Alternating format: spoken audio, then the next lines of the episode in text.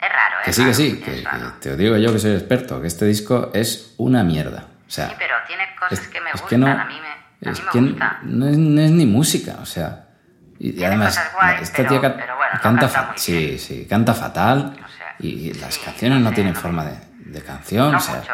No vale nada, te- raro, nada, sí. nada, está fatal, ni te lo escuches. Vale. Está mal, está Ok. todo mal. Vale, vale, tío, eres un crack, eres un crack, eres un crack, eres un crack. Nos dan calores cuando suena un disco de alguien que detestamos. Ponemos los ojos en blanco cuando oímos esa canción otra maldita vez en el supermercado.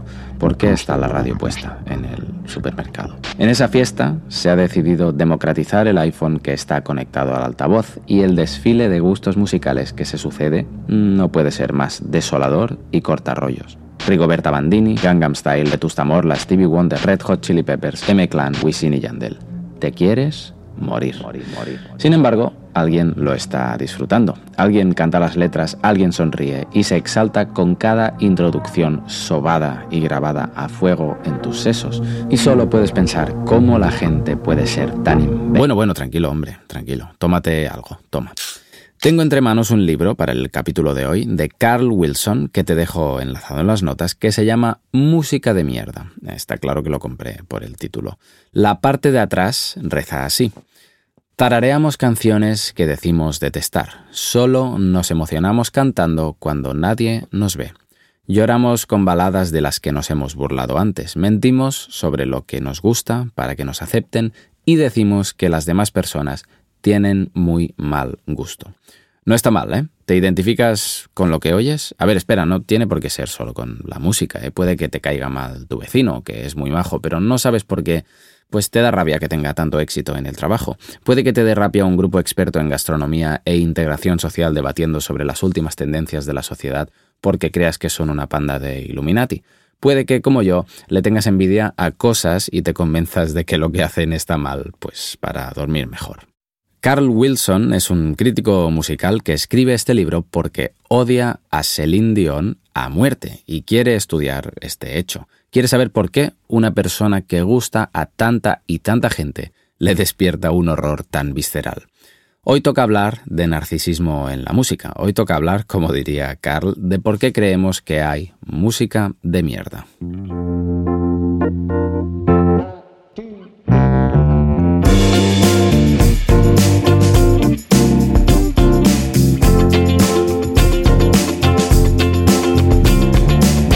Soy Andreu Marqués y esto es La Sobremusa, el podcast que te acerca a la música moderna desde puntos de vista técnicos, reflexivos y morbosos que, inexorablemente, hará que la ames aún más. Cuando vi este libro pensé que sería un buen ejercicio personal también, porque sí, he estado ahí. Como ya comentaba en algún capítulo anterior, he sido bastante elitista en según qué momentos de mi vida, algo de lo que no estoy orgulloso, y no me acaba de gustar esa sensación. Creo que abrir la mente a nivel personal puede ser muy positivo en muchos ámbitos. Ojo, que esto no significa que ahora me guste todo. Simplemente lo abordo desde una perspectiva distinta, más tolerante en mis adentros, que habían bloqueado muchas cosas. Tolerar no es lo mismo que agradar, claro, y este libro trata un poco de estas diferencias. Una cosa es que no te agrade un grupo de música, la otra es que creas que son Satanás. Y claro, si este grupo de música es una persona que ha vendido millones de discos porque le encanta a mucha gente, pues ya tenemos algo que comentar. ¿Quién es el idiota ahora? ¿Yo o los millones de personas que disfrutan lo que a mí no me gusta? Veremos.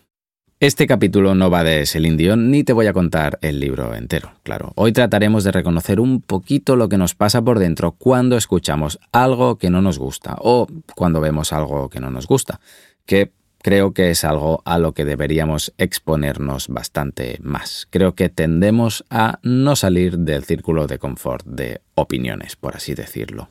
Nuestro amigo Carl, uh, Carl, Hello, I'm Dr. Bean, apparently. And, my job is to sit and look at painting. Carl no es masoquista, no se fustiga con la mano derecha mientras con la izquierda teclea el ordenador, o no que sepamos, vaya. Lo que procura es darle una oportunidad a algo que cree que tiene muy arraigado, algo que cree propio de su biología, pero que no sabe muy bien decir el ¿Por qué? No sabe explicar. Carl estudia la vergüenza que le da, que le dé vergüenza que alguien creyera que le gusta Celine Dion, si le gustara. O sea, que a Carl le da vergüenza que la gente piense que le guste Celine Dion. Más o menos entiende, ¿no? Es una invitación a abrir algunos cajones cerrados con llave y a aceptar con humildad las propias manías y prejuicios. No sé si a ti te pasa, pero a mí sí. Hay veces que oyes una canción y es como si de repente te hubiera saltado un bicho palo en el brazo. Te falta tiempo para sacudírtelo de encima. Es probable que esa canción esté, yo qué sé, sonando en una fiesta, en una discoteca, en un centro comercial. ¿Por qué? ¿Por qué odias esa canción que seguramente millones de personas adoran? ¿Te has puesto a justificarte alguna vez escribiéndolo, por ejemplo? Empecemos brevemente con Celine. Celine Dion es una mujer canadiense que probablemente conozcas por la canción My Heart Will Go On que sale en Titanic.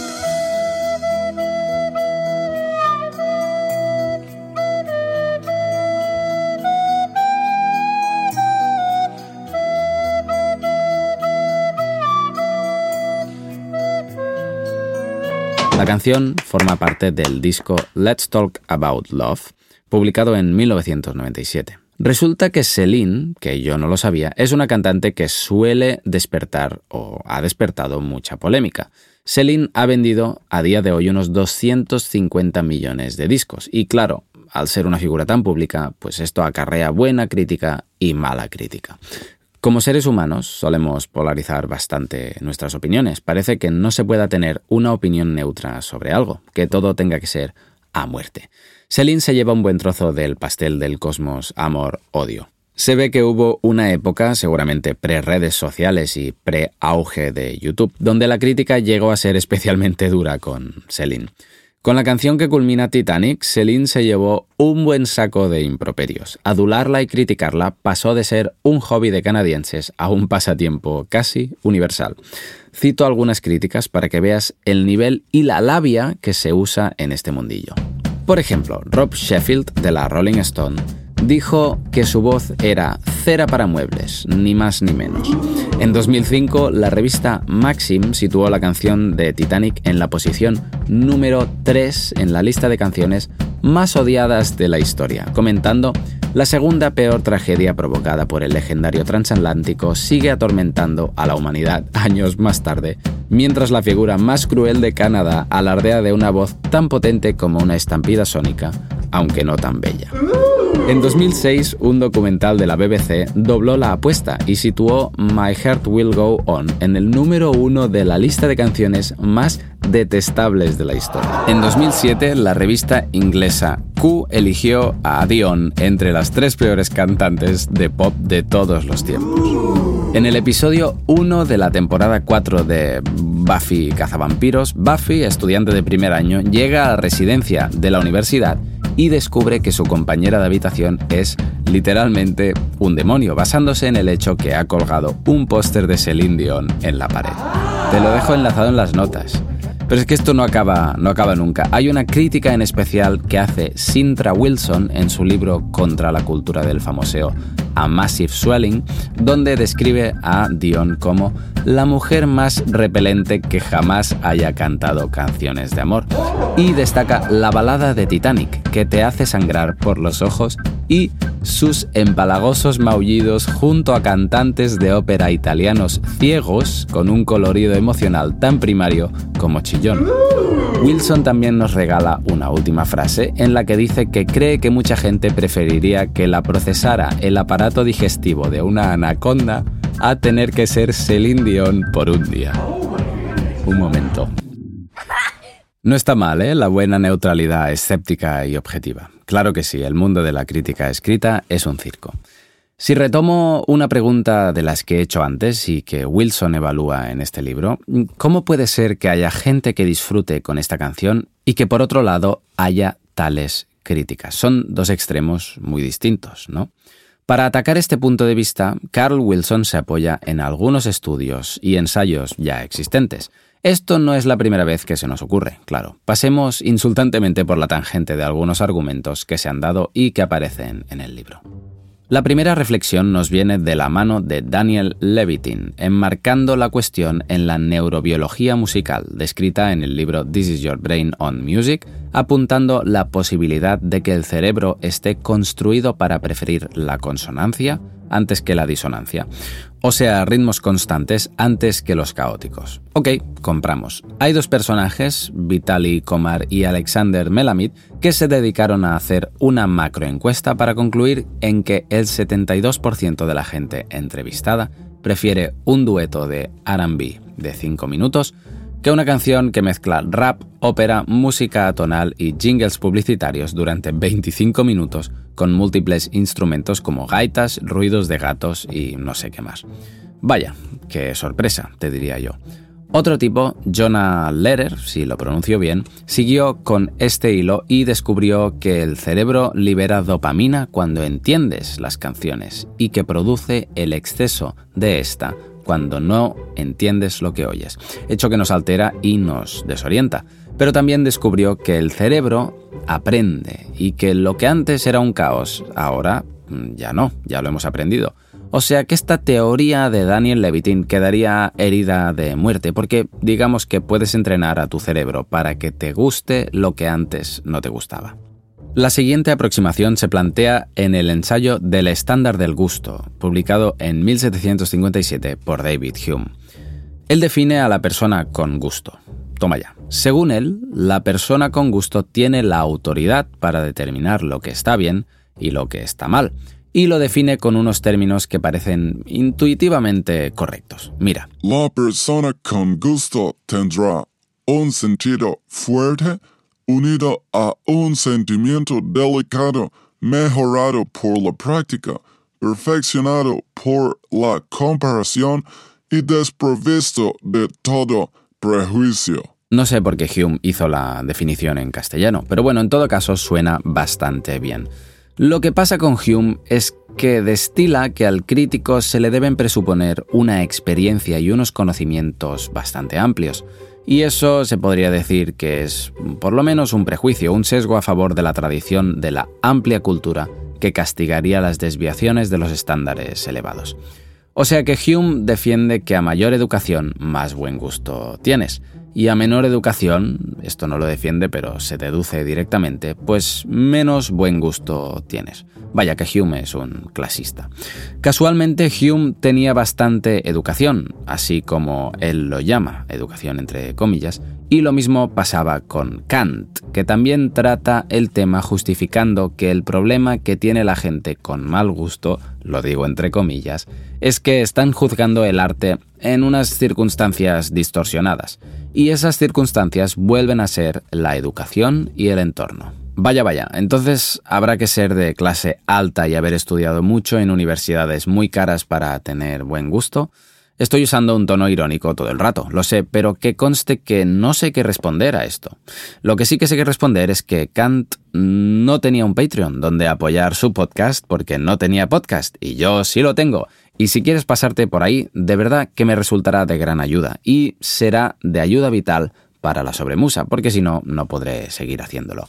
La sobremusa es muy muy divertida de hacer, pero me cuesta bastante tiempo y esfuerzo. Y claro, mientras hago esto, pues no estoy haciendo otra cosa, como robar carteras en el metro, por ejemplo, para poder comprar comida.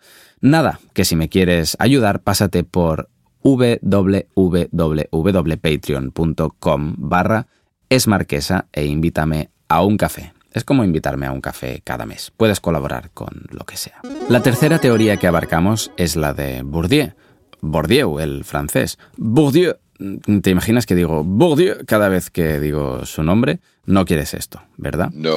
Bourdieu defiende que el gusto es siempre interesado. Sigue conmigo, que esto es breve.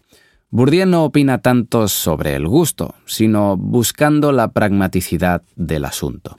Defiende que el gusto tiene un interés social. Si te estremeces al ver un disco de Chenoa o 50 sombras de Grey en la estantería de un amigo, lo que intentas es protegerte de la amenaza de inferioridad social que estás presenciando, porque lo asocias a un tipo de persona inferior. Sé que suena todo muy nacional socialista, pero sigamos metiéndonos en el jardín. Esto Bourdieu lo estudió, claro, y observando distintos núcleos de clases sociales francesas, lo que vio fue que la gente más pobre enfocaba sus gustos de forma más pragmática, describiéndolos como pues entretenidos, útiles y accesibles. Se ponían música para hacer tareas rutinarias, para bailar, para volver del trabajo, etc. En cambio, desde la clase media hacia arriba, se encontraba con justificaciones más grandilocuentes y queriendo reflejar sus valores en lo que elegían. Más snobs, vaya. Los gustos de repente se convierten en herramientas estratégicas. Usamos los gustos para distinguirnos de lo que no queremos ser y para acercarnos a lo que sí queremos ser. Decía Bourdieu que si de repente te hacían directora de banco, pasaba a gustarte la música que le gusta a Ana Botín y al resto de directoras de banco. Pues no, la cosa tiene su proceso, pero digamos que eso nos hace abrir la mente hacia allí. Oh, qué música escucha esta gente que es tan guay, voy a escuchar lo mismo que esas personas. Piénsalo así, imagínate con 10 años yendo al cole con tu mochila de High School Musical y tu Walkman o Discman o lo que fuera, con la banda sonora de H2O Sirenas en el Mar. Sí, yo veía esa serie. Entras en el recinto y hay un grupito en la entrada con gorra, skate y chocándose las manos todo el rato, que son peña muy molona, son la peña más molona del cole y que roban bocatas a perfiles pues como el tuyo. Si por el altavoz que tienen allí está sonando Blink 182, ¿es que acaso no vas a acabar cambiando de opinión? Es pura supervivencia, creo yo y cree Carl. La gente guay tiene más poder, se mueve mejor y tiene más ventajas. Si no te gusta este tipo de música pero eres masoquista y sigues escuchándola, en el peor de los casos te engañas a ti mismo o a ti misma, pero a la vez crees que te beneficias. Fíjate cómo, siguiendo esta guía, de manera natural, la sociedad se segrega y aparecen dos categorías de personas, la de la gente cool y la de la gente que no lo es. O eres cool o no lo eres. Y claro, ser cool es lo bueno. Esto va un poco a moda. Si sabes lo que te gusta, eres cool. Si rechazas lo común y conocido, eres cool. Si tu repertorio es selecto e inusual, eres cool. Va a modas, ¿eh? Insisto. Fíjate que si le seguimos el rollo a Bourdieu, tienes que querer ser cool. No puedes. Porque realmente ser cool no va solo de escuchar música que parezca cool. Ser cool es el modo en el que te presentas al entorno que te rodea. Y al final muy poca gente es indiferente a ser cool, ya que no serlo tiene consecuencias materiales. No ser cool, es la vigésimo quinta vez que digo esta palabra, afecta a cosas tan viscerales como nuestras oportunidades sexuales, la posibilidad de ascender laboralmente, el respeto social que se nos otorgue e incluso nuestra seguridad elemental, eso que te comentaba antes de la peña chunga del cole que te roba el bocata. Entonces, tirando de este hilo, aterrizamos en otra pregunta. Si la música es una herramienta para el posicionamiento social, aquello de escuchar música de skaters porque quieres ser skater, ¿podemos conseguir que nos guste lo que antes no nos gustaba? ¿Podemos programar nuestros gustos? Bueno, pues parece que Bourdieu no estaba del todo en lo cierto. Mientras que hay estudios que sí, que indican correlación entre el estatus social y gustos y aversiones, o sea, que estudian que, por ejemplo, cuando uno aumenta, aumenta el otro, no está tan clara que esta sea la causa. No está claro que la gente escuche música para posicionarse socialmente. Ni siquiera que la gente trabaje para posicionarse socialmente y, por lo tanto, para hacerle justicia a esta posición, escuche una música determinada. Para esto habría que dar por sentado que todo el mundo quiere escalar socialmente, para ser como la gente más rica de las casas de cine, y no siempre es así. Hay muchas más variables que afectan a tus gustos, como la etnicidad, el género, el trasfondo regional o lo que sea, que tienen un papel comparable al de la clase social en la que te ubiques, así que el cuadro es bastante más complicado. El último punto que presenta Carl en el libro viene de la mano de la filósofa Deborah Knight. Débora defiende que esta condena a la música parecida a la de Celine Dion obedece al racionalismo machista que repele el contenido sentimentalista y que denote vulnerabilidad, cuidado ajeno y exprese emoción, como es el caso de la mayoría de canciones de Celine Dion. Como en tantos otros campos, creo que los hombres hacemos muy poca autocrítica en este aspecto. No sé tú, pero yo crecí en el llorar es de niñas, y parece que Carl también, porque se descubre excusándose en que no le gusta la música sensiblera. ¿Por qué condenamos el sentimentalismo? ¿Es la sensiblería lo que te echa para atrás? Si lo pensamos bien, es curioso que el exceso de ternura sea más criticable que el exceso de pintura, ruido, rabia, monumentalidad, vocabulario, desnudez u otros elementos en los que se revuelca el arte. Es curioso y triste que haya segregación de género hasta en los gustos musicales. El ser humano es extraordinario. El mundo está loco. El mundo está loco. ¿No es cierto? No, el ser humano es extraordinario.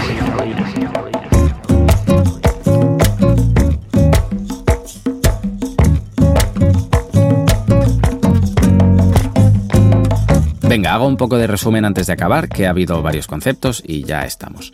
Tenemos a Daniel Levitin, por un lado, diciendo que la música caótica provoca reacciones adversas en el cerebro, que no cuela, porque se estudió más tarde que cuando entiendes esa pieza se generan endorfinas y te acaba gustando, vaya.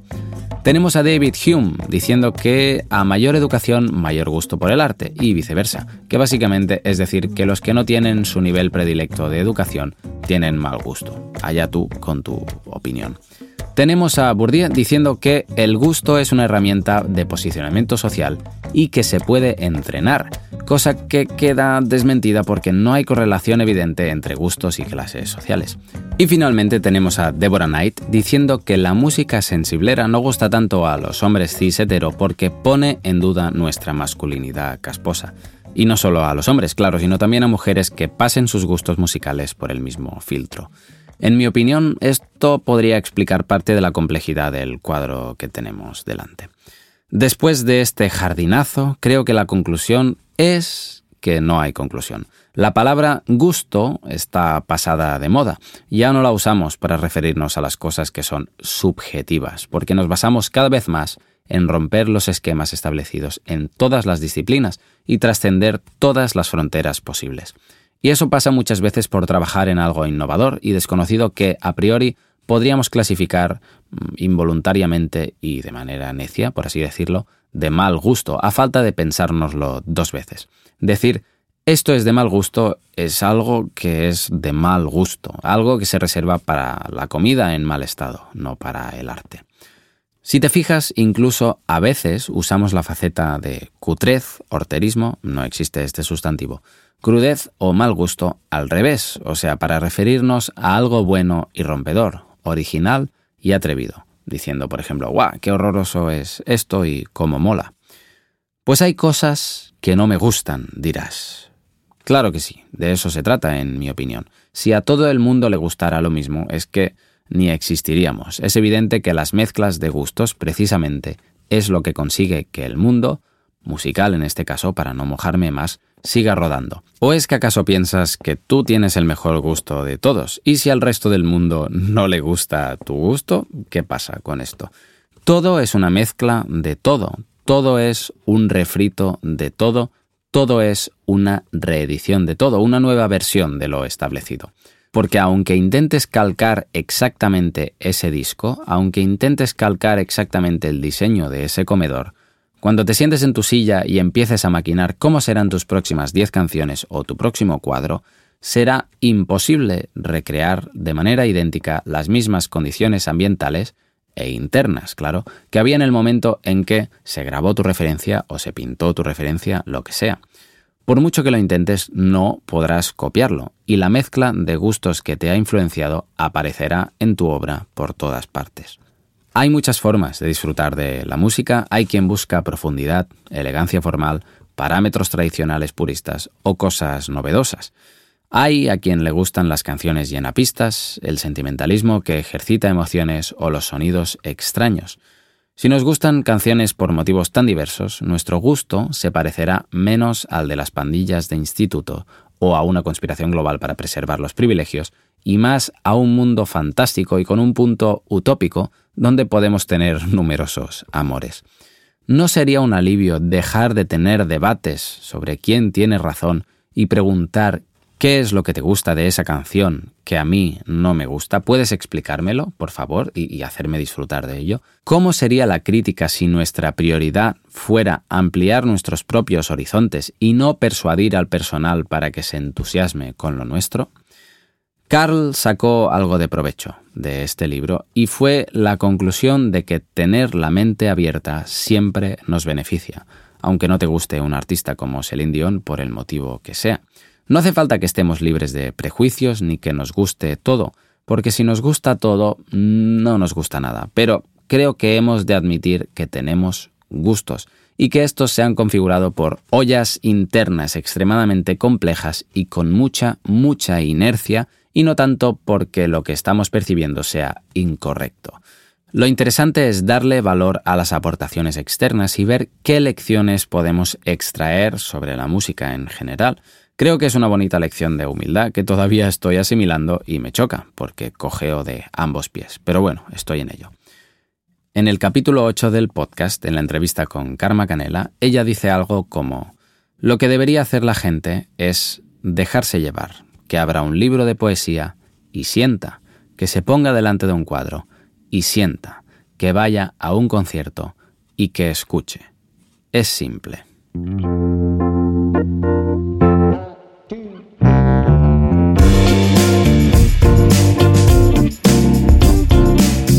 Vamos a dejarlo aquí, que este capítulo me lo he fumado bastante, pero espero que lo hayas resistido. Ya sabes, suscríbete al podcast en tu plataforma favorita, si quieres más, escucha el resto de capítulos que hay cosas bastante distintas y puedes seguirme en Instagram en arroba esmarquesa o escribirme a andreu arroba si quieres comentarme algo. Si quieres colaborar está mi Patreon abierto, www.patreon.com barra esmarquesa y si te ha gustado y recomiendas el podcast a tus compis es lo que mejor le va a la sobremusa. Muchas gracias por escucharme. Un abrazo y un beso. ¡Adeu, Andreu!